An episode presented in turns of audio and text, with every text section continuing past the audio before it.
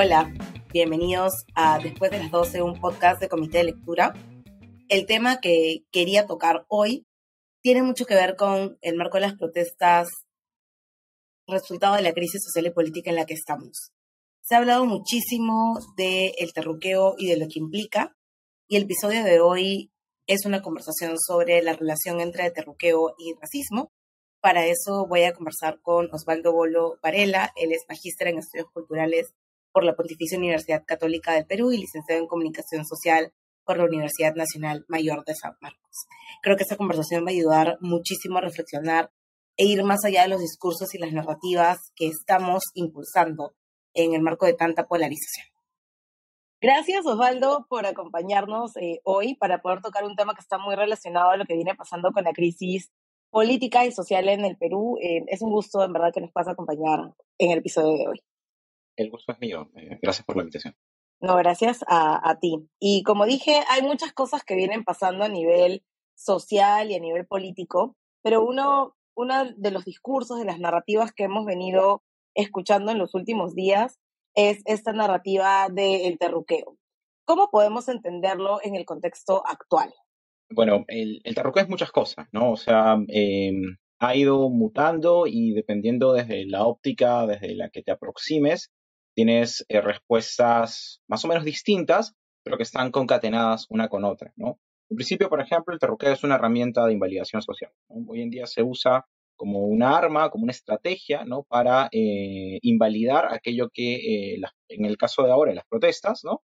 Y en, otras protestas de otros tiempos también, ¿no? Sean desacreditadas, ¿no? Los que están reclamando son terrucos, por lo tanto, eso que dicen no es válido, ¿no? Pero también la, el, terruqueo es una forma de discriminación cultural, ¿no?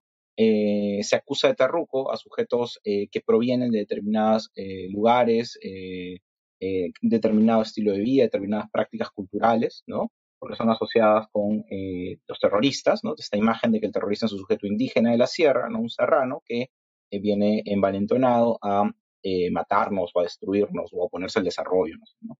El terruqueo también es una instrumentalización del miedo, ¿no? Te digo terruco ya no solo para invalidarte, sino para meterte miedo, ¿no? Y para que sirva de lección a todos aquellos que eh, eh, a posterior quieran seguir reclamando, ¿no? Y no solo para el temor que implica que te acusen de terrorista, ¿no? Posiblemente la acusación más fuerte que, que hay en este país, ¿no?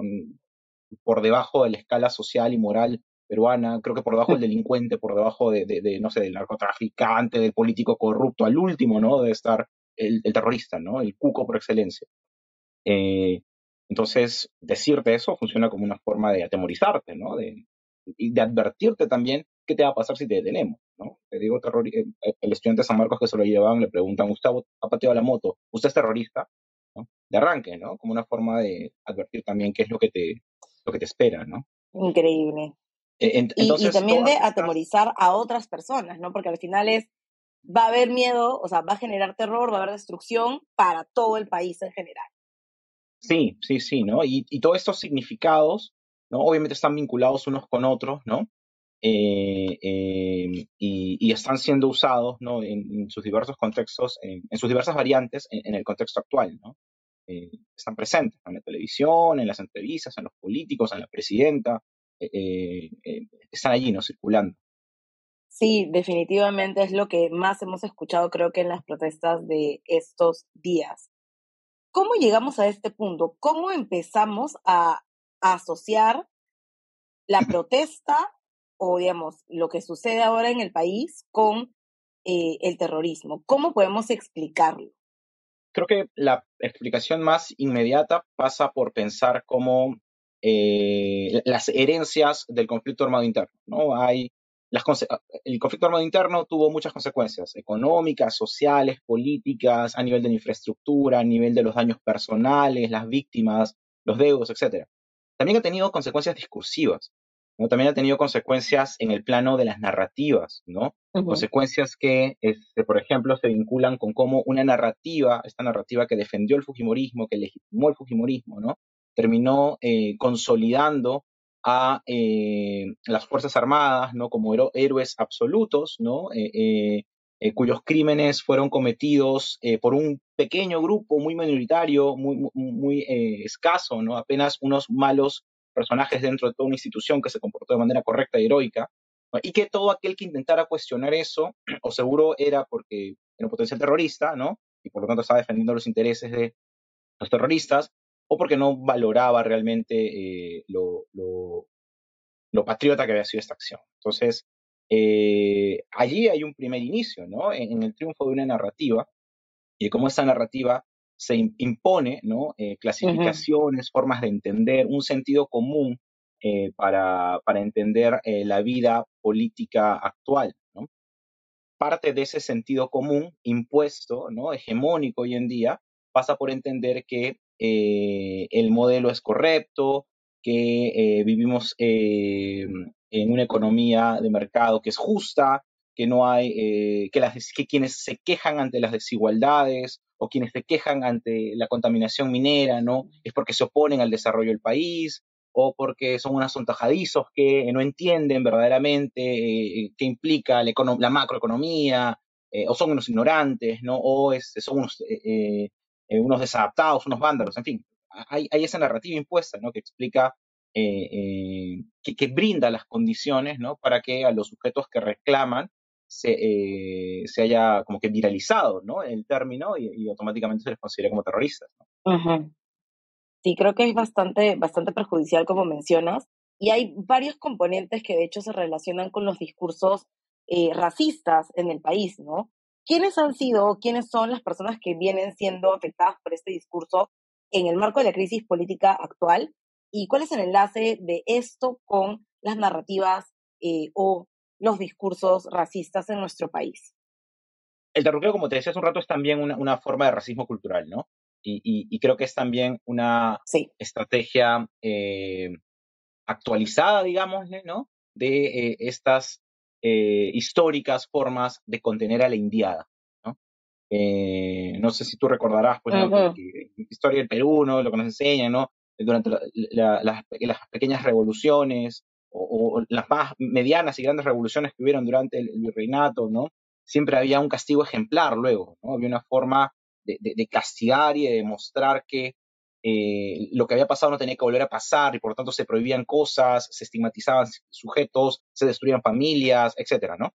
El terror funciona algo, algo similar, ¿no? Como una nueva forma de contener a, la indiada, ¿no? De contener eh, eh, la sublevación, de contener el, reclamo, ¿no? El, desborde popular, si quieres decirlo de una manera, ¿no?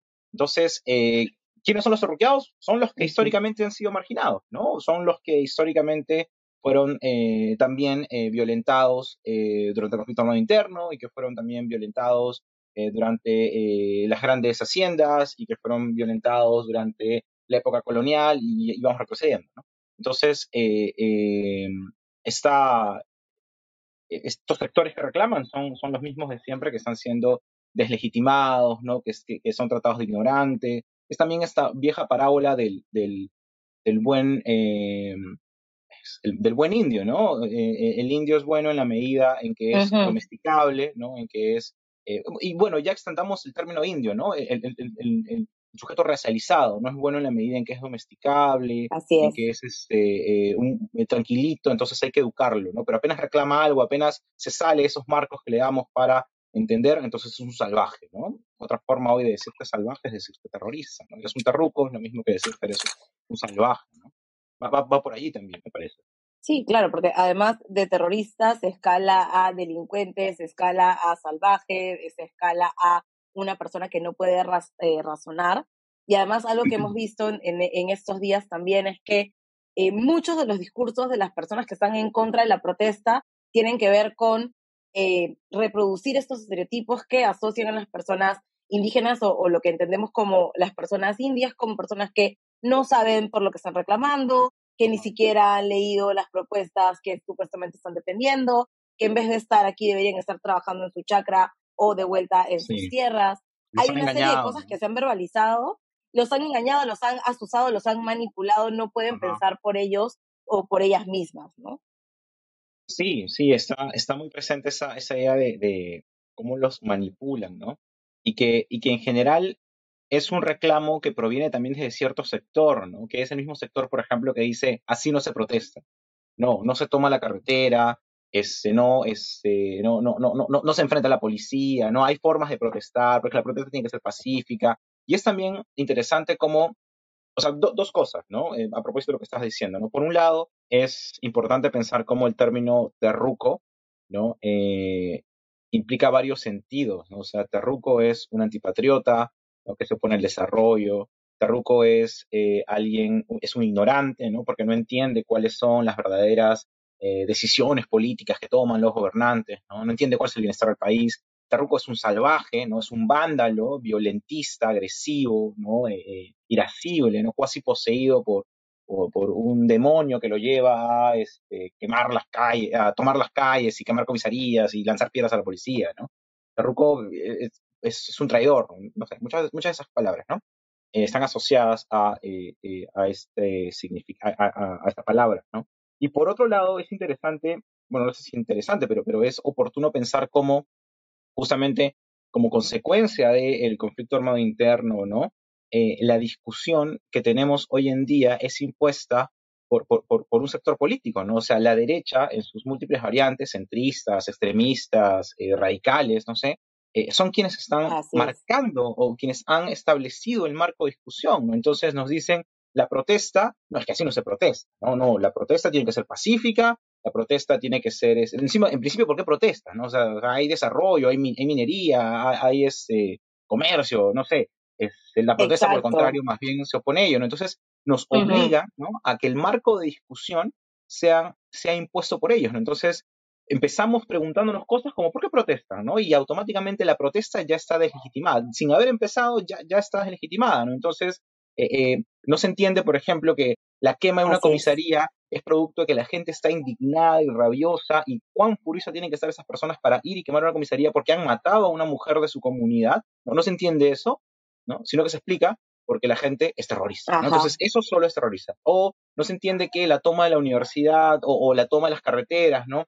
Son medidas radicales, ¿no? Y que no es gente que se, medidas radicales que responden a un proceso de, crecimiento, ¿no? De, la furia, la rabia, ¿no? No es una cuestión que alguien se levante un día y dice, ah, ¿sabes qué? Hoy día voy a tomar la carretera, voy a exponer a que me tiren perdigones y a, que me gaseen. la gente, la, indignación va escalando. Efectivamente. va subiendo. Y eso es algo que se, que se niega, que se silencia, ¿no? Eh, eh, también cuando, cuando se terruquea, ¿no? E, entonces, eso, es, ese punto es también importante, ¿no? entender cómo la derecha nos ha orillado a discutir sus propios, e, en su propio lenguaje, a discutir en sus propios términos. Entonces partimos de que pensando de que la protesta social tiene que ser de la forma en la que ellos quieren que sea, y no es así, ¿no? La violencia, obviamente la violencia es, denunciable, la violencia es, e, es, algo que tiene que rechazarse, Por pero la violencia es también el camino que ha conducido a los cambios, ¿no? O sea, las protestas por eh, eh, la igualdad de derechos eh, de, las comunidades afroamericanas, el, reclamo por, por, el voto de las mujeres, el reclamo por el matrimonio igualitario, el o sea, no, sé, el conjunto de luchas sociales que se han conseguido en, los en el último siglo, ¿no? No son luchas pacíficas, no son luchas que se hacen mandando cartas al editor de un periódico o sentados todos con pueblo blanco cantando Imagine de, de Leno. O sea, no, no, no, no es así, ¿no? O sea, Efectivamente, o sea, creo que, que como mencionas, es condenable que hayan actos violentos eh, que definitivamente hemos visto a lo largo de estos días, pero también es importante mencionar que eso no debería descalificar a la protesta ni sus motivos, ¿no? Independientemente de que las personas estén o no de acuerdo con los motivos que generan la protesta, porque todas las personas tienen derecho a ejercer su libre derecho a la protesta y eso es lo que debería al menos respetarse. Pero quiero, quiero retomar lo que mencionabas en, en relación a cómo se asocia a las personas que protestan con, con el terruqueo, precisamente diciendo que no saben lo que es mejor para el país, porque de hecho existen encuestas, información levantada que indica que esta misma frase no saben qué es lo mejor para el país, se le atribuye a las personas pertenecientes a pueblos indígenas. Entonces, claro, son discursos que probablemente van cambiando de forma, van cambiando de sujeto, pero que se van asociando unos con otros y que finalmente vemos que se posan sobre personas que son personas mayormente racializadas y que son las personas que han estado protagonizando las protestas a lo largo de, estos, iba a decir estos días, pero este como mes y medio, casi dos meses que tenemos en, en... Sí, o sea, es que, el terruqueo es también una forma de violencia discursiva, ¿no? O sea, es una forma en la que en la que el sujeto que está ruqueado es, es agredido, ¿no? Discursivamente, ¿no? O sea, es una forma ya no solo de, de, reprimir, contener, difamar, sino también de insultar, ¿no? Te insulto porque, porque lo que estoy diciendo sobre, porque al decirte, Ruco, te estoy invalidando, te estoy anulando, ¿no? De la posible discusión, ¿no? Eh, y, no es gratuito que, esos sujetos invalidados, ¿no? Negados, silenciados, casi otorgados por una categoría cuasi subhumana, ¿no? Tú no eres peruano, tú eres un terrorista, ¿no? Bueno, de ahí a decir que Puno, no es el Perú, ¿no? O sea, son, son frases que, que dialogan, eh, que tienen un correlato. E, e, entonces, entonces, sí, pues. ¿no? Sí, de hecho hemos visto todos estos días ejemplos muy válidos. Sí, sí, sí. Eh, esta, esta idea de, de, que se le, además, además es, es curioso, ¿no? si nos ponemos a pensar, o sea, se le dice terruco, ¿no? Al campesino que está reclamando eh, no sé, eh, el cambio gubernamental, ¿no? O que está reclamando una nueva constitución, ¿no? Eh, y que es el campesino posiblemente o la persona que seguramente tiene parientes que han padecido, ¿no? Los ataques de Sendero Luminoso o de las Fuerzas Armadas, ¿no? O sea, o sea se, es como, como, como legitimar su condición de víctima, ¿no? Como doblemente, como revictimizarla incluso, ¿no? Eh, o se terruquea al estudiante de San Marcos, sí, em, eh, o la, a la Universidad de San Marcos, ¿no? que es la universidad que más desapariciones ha tenido, no solo por el lado de, bueno, no, no, no, tantas obviamente como, como la San Cristóbal de Huamanga, pero que ha sido una de las más afectadas, ¿no? al menos en la capital, ¿no? es, eh, cuyo, cuyo estudiantado ha sido afectado ¿no? durante la guerra interna. Entonces, nuevamente, como esa revictimización, esa, esa figura de, de, de revictimización también se cumple con, esta cuestión del terruqueo, ¿no? Sí, y de hecho, en, relación a eso, como tú dices, es una revictimización de personas que en su mayoría han sido las mayores víctimas de, del conflicto armado interno. ¿no? Ayer justo estaba revisando un post de, de Renata Flores que mencionaba justamente esto, ¿no? ¿Cuál es el sentimiento de rabia contenida que tienen ahora todas las personas que vienen de fuera de Lima a protestar a, a Lima y que están siendo catalogadas como terroristas cuando han sido estas mismas personas las que han sufrido los mayores impactos de la violencia terrorista. Em, entonces es bastante lamentable cómo hemos llegado a estos niveles de agresión ¿no? y además a estas maneras de invalidar o de deslegitimar eh, las razones por las cuales las personas protestan y además protestan trasladándose hacia la capital, además entendiendo que el Perú es un país bastante centralista. Sí, y, es, fuerte que, que, ex militares hoy en el Congreso no sean quienes principalmente terruquean, ¿no? Porque eso quizá también revela cuál es la forma en la que piensan y en la que pensaban durante el conflicto armado interno, ¿no? Todos son terrucos, ¿no? La, táctica de tierra arrasada se explica bajo esa lógica, ¿no? Matemos a todos, alguien de ese grupo debe estar vinculado a Sendero Luminoso, ¿no? Eh, eh, eh, y que es nuevamente una narrativa que también se inserta con, con esa narrativa de impunidad, ¿no? Por la narrativa que legitima el fujimorismo y las acciones de los militares y la policía. Es una narrativa que defiende la impunidad de ellos, ¿no? Que es la impunidad que vimos hoy, ¿no? O sea, la policía ha matado a, más de 50 personas, ¿no? hay imágenes que disparan al cuerpo, hay, eh, sin la debida distancia, la policía abusa, la policía ataca, y sale la presidenta a decir que tienen una labor inmaculada, ¿no? O sea, e-, ese es el grado de impunidad que vimos. Dios mío. Y eso es parte también de, de, cómo, de cómo un sector está cerrado y está eh, radicalizado, ¿no? Radicalizado en, su, en, su, forma de conducir el país, ¿no? Sector pues de, la derecha radical, ¿no? La derecha populista, radical, los radicalismos de derecha, ¿no? Que, cada vez están rompiendo más. Sí, efectivamente, ¿no? Como, como tú dices, además es un discurso que justifica toda esta violencia desproporcionada que hemos estado viendo y que tiene un saldo, ha tenido un saldo que hasta ahora es eh, de casi 60 personas o 60 vidas que se han perdido, ¿no? Osvaldo, ¿cómo afecta el terruqueo a la estigmatización de las personas indígenas y a la reproducción de discursos de odio? O sea, está esta revictimización, ¿no? Que mencionabas hace un momento, ¿no?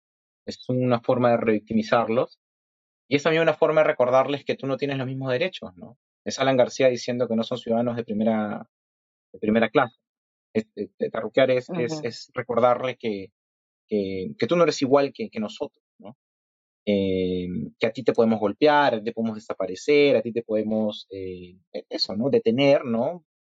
botarte la olla común, ¿no? Eh, pateártela al suelo, ¿no? Mentarte la madre, ¿no? Y decirte que hacemos esto porque eres un, eh, perro, ¿no?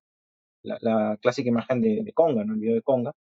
Y no pasa nada, ¿no? Y no pasa nada porque tú no vales lo mismo que yo.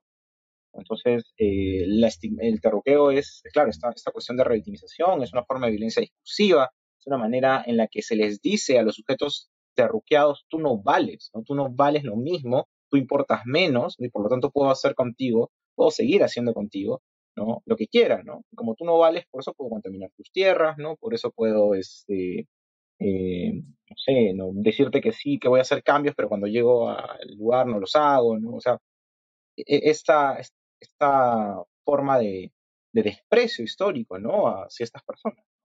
De desprecio, de, sí. sin importancia, en tanto sin importancia, ¿no? Y además ayuda a, digamos, reproducir estos discursos racistas que nuevamente, como decimos, lo que hace es invalidar, ¿no? Invalidar los puntos de vista, las visiones que tienen las personas sobre su propio territorio, sobre la conservación de sus propias tierras, sobre lo que significa inclusive el bienestar, ¿no? Eh, creo que hay una manera bastante unilateral de mirar todas estas cosas que asumimos que funcionan eh, en, dentro de los márgenes de, de cómo los limeños o las limeñas entendemos que son y que cuando extienden estos espacios finalmente son invalidados porque invalidamos indirectamente o bueno, muy directamente al interlocutor o interlocutora, ¿no? Sí, sí, sí. O sea, yo me animaría a decir que bueno, lo, he dicho hace un rato, ¿no? esta idea de que el terruqueo funciona como, como el racismo cultural, ¿no? Todos sabemos que el racismo ya, ya no es científico, ya no es tampoco incluso tanto, ya, no es tan marcado, vinculado con el color de piel, sino que el racismo toma nuevas lógicas de reproducción, ¿no? Y estas lógicas están más vinculadas a cómo hablas, a cómo vistes, a de dónde vienes, ¿no? Pero también a cuáles son tus ideas políticas, ¿no? O sea, si tú dices que tus ideas políticas son izquierdosas, que quieres la justicia social, y que quieres la, la, la, la, igualdad y la correcta redistribución de los bienes, impuesto a la riqueza, y, y, y, además dices que eres de Universidad Nacional y que eres de, de sociales o de humanidades, terruco. Terruco, ¿no? Eh, eh, es una forma de, de, racismo cultural. sí. Una forma de racismo. Y además es como, o sea, catalogado como terruco y no te escucho, no dialogo, no tengo intención ni siquiera de verte como un ciudadano con quien dialogar, ¿no? Hace unos días eh, Mariela, Mariela no les puso, creo que escribió un tuit en relación a eso, ¿no? No se puede generar un diálogo si en principio no reconoces a la persona con la que quieres dialogar como un interlocutor válido. Sin eso, sin esas condiciones, creo que no se va a poder colocar o no se va a poder generar ningún tipo de, de diálogo, ¿no? Si seguimos estigmatizando a la persona que protesta, es muy probable que los caminos del diálogo eh, o de, o de, escalar el conflicto no funcionen, ¿no? Sí, es esta visión además eh, súper narcisa de yo tengo la razón. El, Estado así eh, cerrado, ¿no? A dialogar porque está convencidísimo, ¿no? De que ellos están convencidísimos de que tienen la razón y de que todos están en su contra y, o que no saben y son ignorantes y nosotros somos los que sabemos, entonces háganos caso. Y si no lo haces caso a las buenas, vas a hacer caso a las malas. Tenemos eh, mucho gas lacrimógeno, perdigones y canicas, ¿no? Para, para demostrarles que tenemos la razón. No, y, y, además creo que es interesante que se hable de cuál es el diálogo que existe dentro de la sociedad y cuáles también son estos preconceptos que tenemos sobre, sobre las personas que protestan eh, y establezcamos una diferencia sobre el diálogo que debería mantener eh, el Estado o el gobierno como, digamos, una institución que está al servicio de todas las personas independientemente de, cómo piensen, ¿no? Creo que eso es importante también y no, no ayuda para nada que se diga, por ejemplo, que eh, no saben ni por qué están protestando y que eso salga un discurso oficial o que se digan cosas como, como lo que hemos visto hace unos días que uno no es el Perú, ¿no? Sí, sí. O, sea, e, es cierto, ¿no? Que, que la demanda, no hay una demanda concreta y no hay una unidad en cuanto a un pliego específico de reclamos, ¿no? Quizá la, algunos que piden asamblea, otros que se cierre el Congreso, otros que vuelva al Castillo, este, que, que, que Dina se vaya. O sea, hay, hay, como que una variedad de, de, de, demandas, ¿no? Ok, eso es cierto, ¿no? Entendemos que lamentablemente el movimiento popular no está lo suficientemente estructurado y, y, y, no es tan orgánico como para, proponer, como para que los líderes de determinados gremios propongan algo, ¿no? pero eso no significa que, que, no sepan, eso no significa que, que, sean unos ignorantes, que estén asusados, que estén manipulados, ¿no? O sea, la, la no organicidad no, no, no, implica en sí mismo ignorancia o, o, manipulación, ¿no? Como, como hacen creer eh, desde el gobierno y también desde los grandes medios, ¿no? Eh, sí. Sí, totalmente de acuerdo. Ahora, ya aprovechando que, que, que tengo aquí, estamos conversando sobre este tema, eh, creo que es también preciso aclarar por qué decir uno no es el Perú no es igual a decir Lima no es el Perú. Que creo que es una pregunta básica que se ha venido haciendo en estos días y que ha inventado una suerte de centralismo inverso.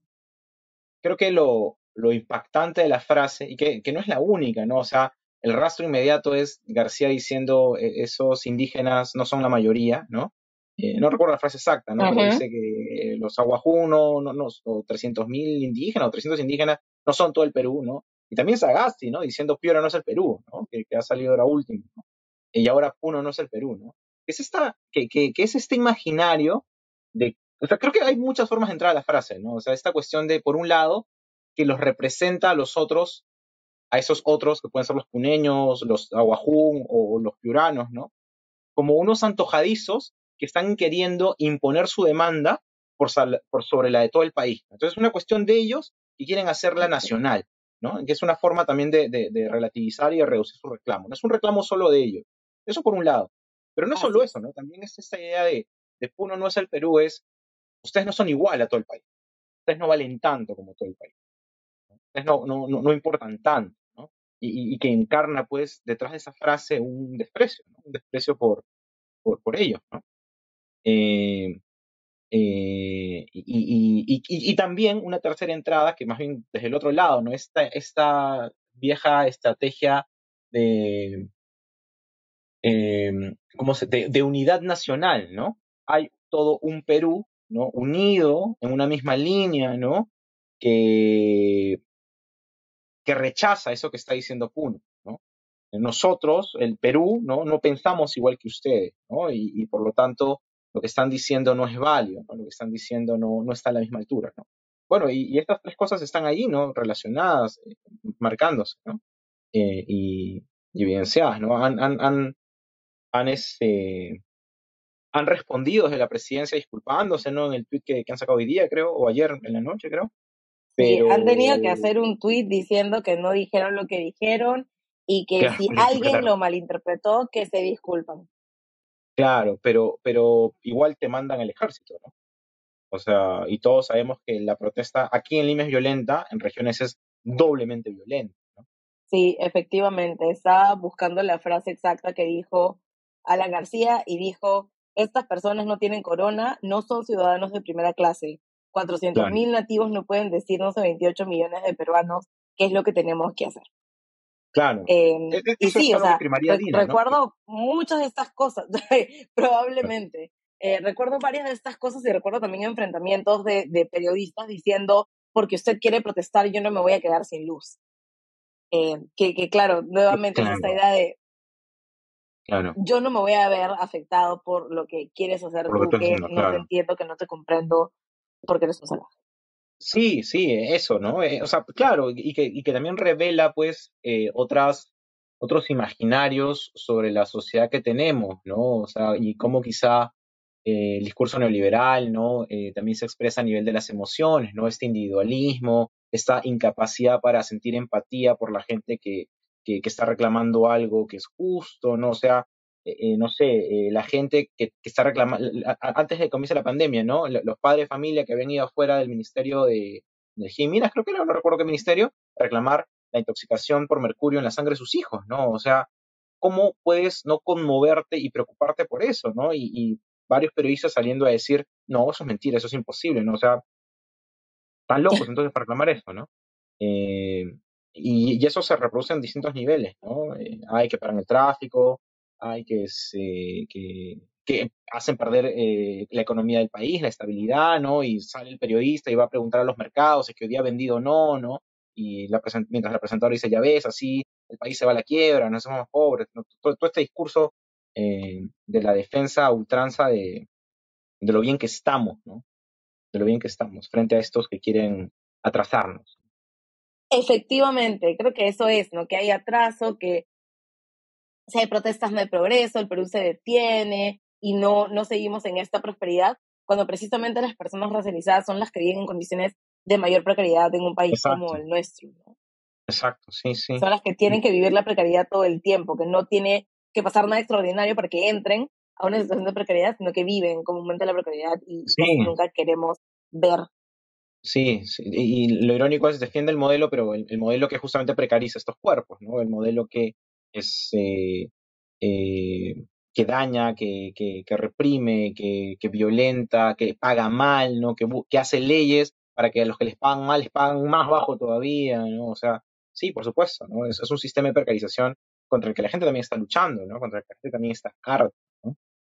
Efectivamente, creo que eso es una reflexión mayor que tenemos que, que tener, más allá de, como dije, que estén las personas a favor o en contra de la protesta, hay que ir más al fondo de cuáles son estos motivos legítimos y entender que efectivamente la situación que podemos vivir en Lima, las personas que tenemos privilegios dentro de, de, lo que podemos, no es la situación de todo el mundo, ¿no? Sí, tal cual, tal cual. Se me recuerdo la, broma de hace algunos años cuando se hablaba de la mina Conga, ¿no? Que a ver, que encuentren un, un este, no, creo que era Conga, no recuerdo, sí, creo que era Conga, ya no recuerdo cuál, qué proyecto minero era, ¿no? Pero era, creo debe ser Conga.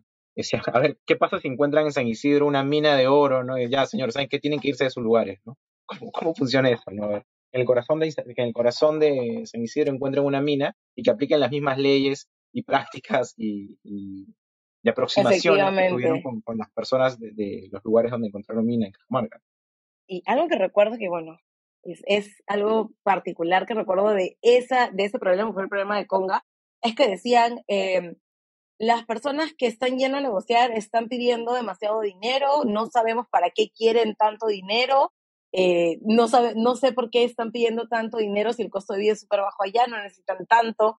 Eh, y, y, básicamente lo que, lo que pasa con eso es como le quitan la capacidad de agencia a las personas.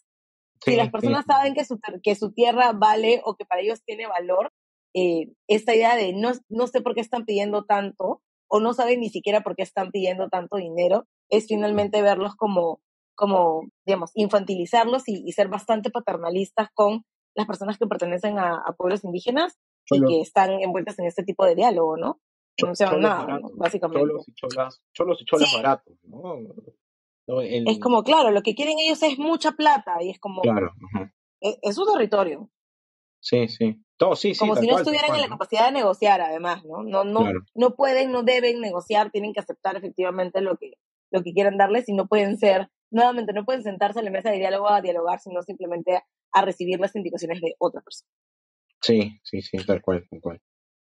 Eh, Osvaldo, me gustaría conversar contigo sobre cuáles crees que son las consecuencias a largo plazo de todo lo que estamos viendo ahora, ¿no? ¿Cuáles son las consecuencias del terruqueo para la protesta social y también para la estigmatización de las personas racializadas? ¿Crees que haya punto de retorno de lo que hemos visto hasta ahora?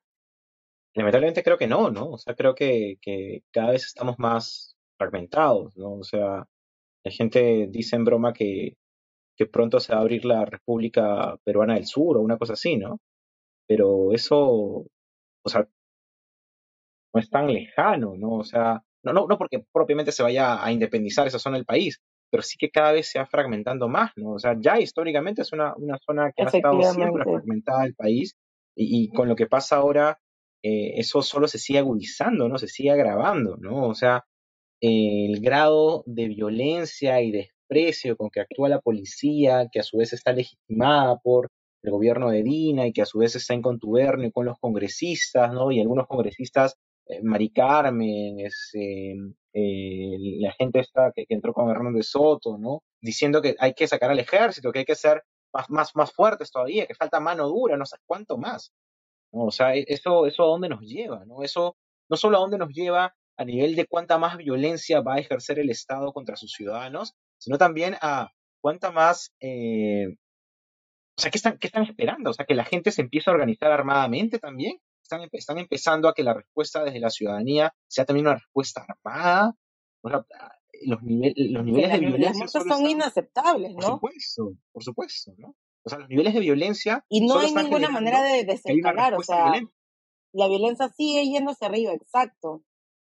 Sí, sí, sí. No, eh, sí, pues sí, ¿no? Sí. O sea, y, supongo que ese escenario, ¿no? Un escenario en el que la gente responde también con violencia, responde, no sé, como un molotov, responde con, con, ataques armados a la policía, ellos estarían felices, ¿no? Porque ahí por fin podrían decir, ya ven cómo nos atacan, ya ven cómo están, ya ven ahí están los terroristas, pues ahí están los terroristas.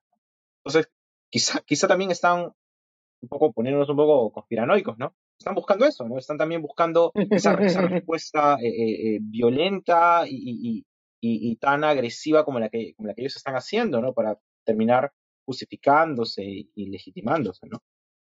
Claro, hay, hay un discurso que se separa de lo que se hace, se llama el diálogo, se llama la tregua, se llama la paz, y lo que vemos es cada vez mayores niveles de represión y ya casi indiscriminada, que asumíamos que no iba a, a, seguir escalando, ¿no? Hay esta idea de queremos tregua, pero no queremos tanta tregua tampoco porque vamos a seguir atacando.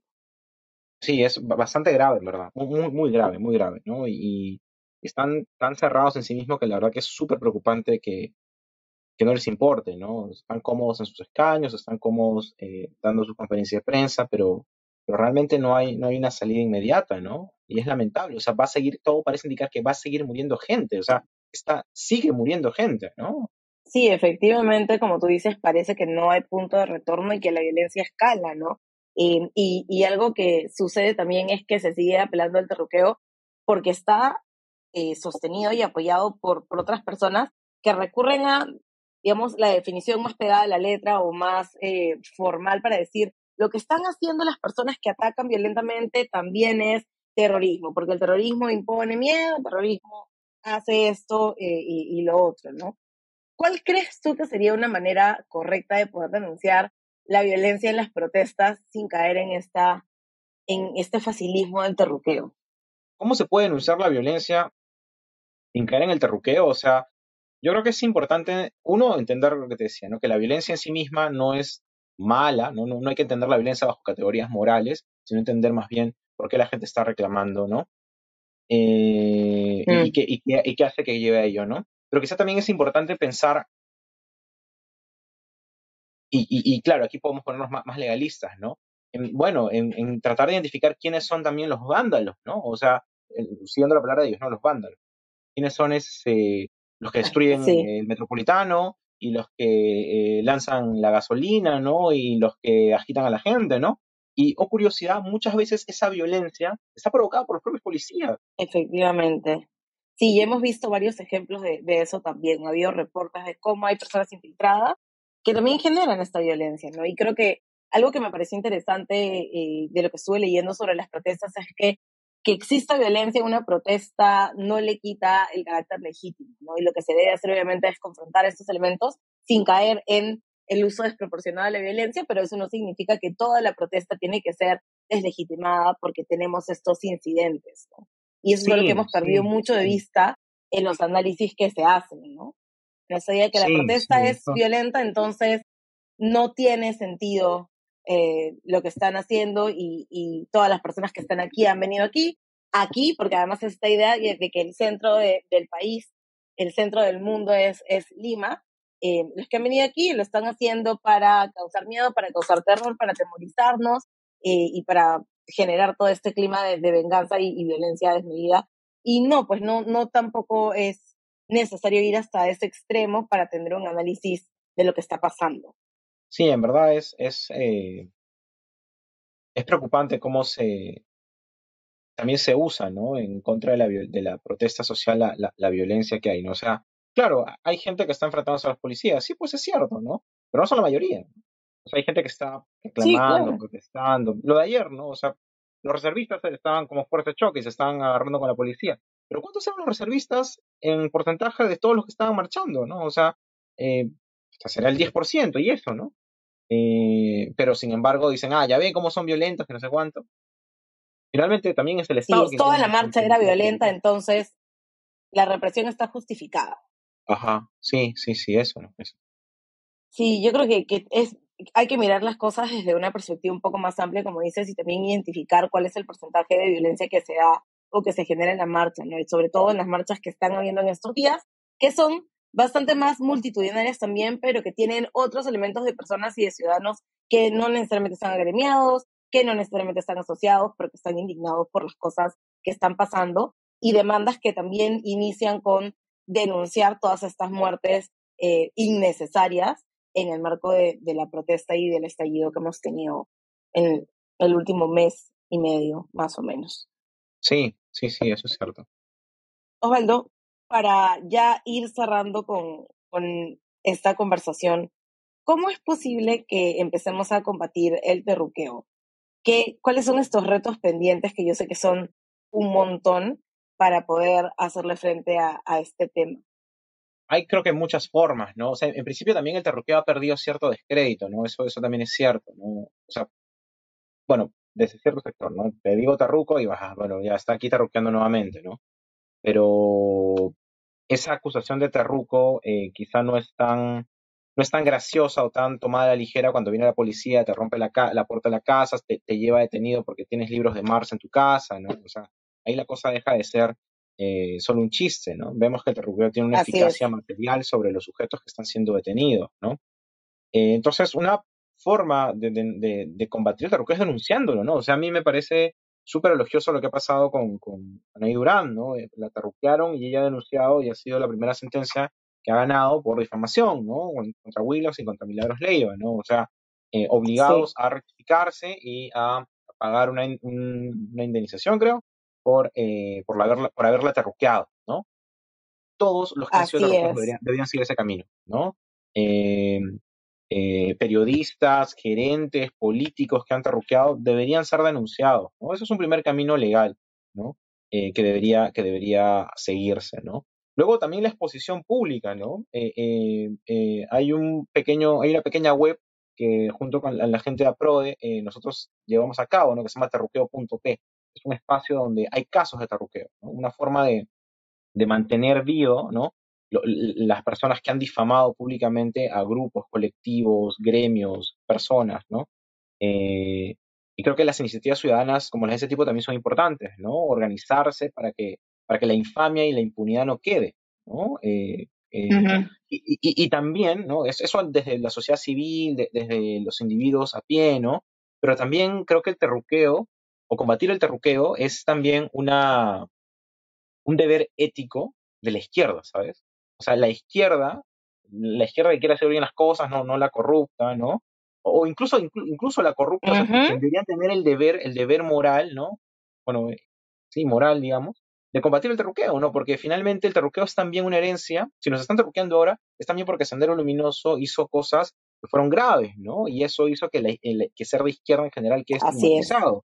Y que por lo tanto el término terrorista se consolide para, para todo un sector político que hoy no sabe cómo despercudirse de ese fantasma. ¿no? Entonces, a veces la misma izquierda termina terruqueándose uh -huh. a sí misma, ¿no? Eh, para el afán de quedar bien con los interlocutores, pues que le preguntan si Cuba es dictadura o no, o si ellos leen o no Marx, ¿no? Entonces, en, en, en wow, el intento sí. de, de, despercudirse, también terminan terruqueando, ¿no? Y no son capaces de hacerle el pare, de, de, de hacerle frente, ¿no? A este sector eh, eh, que tiene la sartén por el mango, ¿no? Y que hace las preguntas y que coloca el vocabulario y que establece los marcos de discusión, ¿no? Entonces, creo que a nivel político, a nivel individual, a nivel eh, ciudadano y, y, y, desde la sociedad civil organizada, es importante tomar distintas acciones, ¿no? Eh, eh, sí, eso, eso te diría.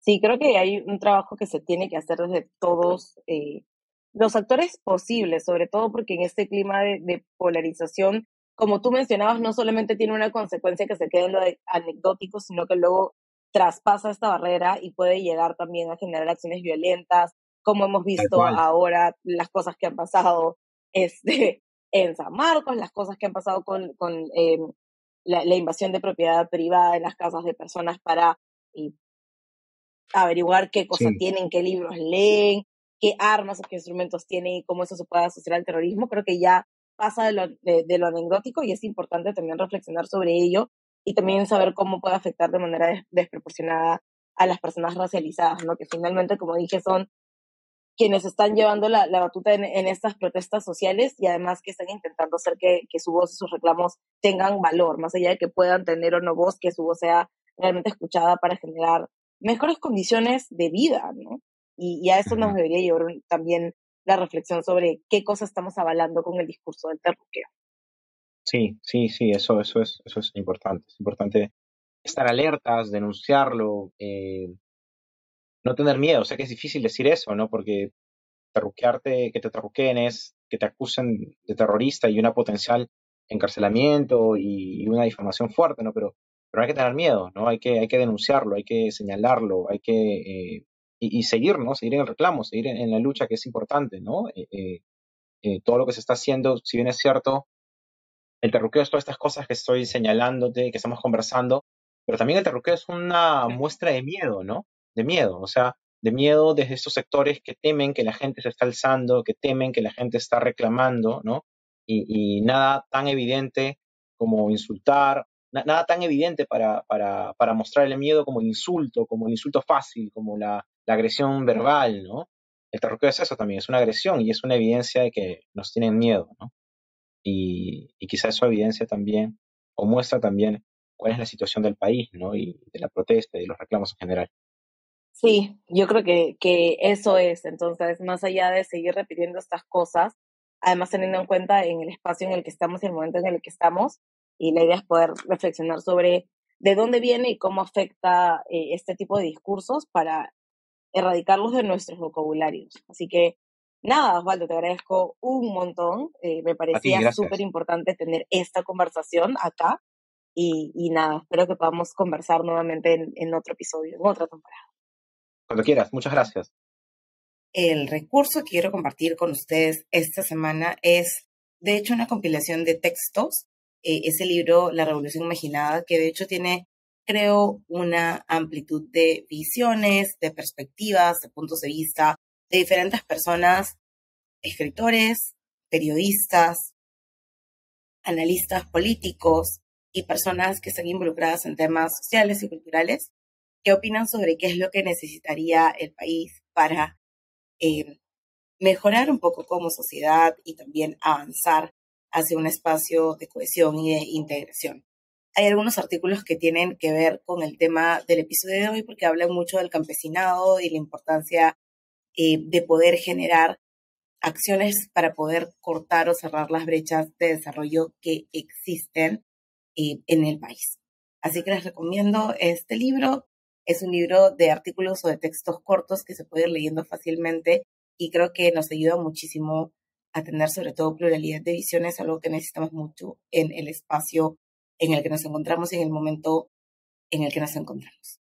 Nos vemos en el episodio de la siguiente semana, que además es el episodio de final de temporada, para poder discutir un poco más sobre la crisis. Creo que los últimos episodios del el podcast de esta temporada han tenido mucho que ver con una crisis que parece no tener fin y espero realmente que podamos encontrar espacios de diálogo para acabar con esta situación que trae violencia, que trae muerte y que trae fracturas en la sociedad que tenemos que empezar a reparar.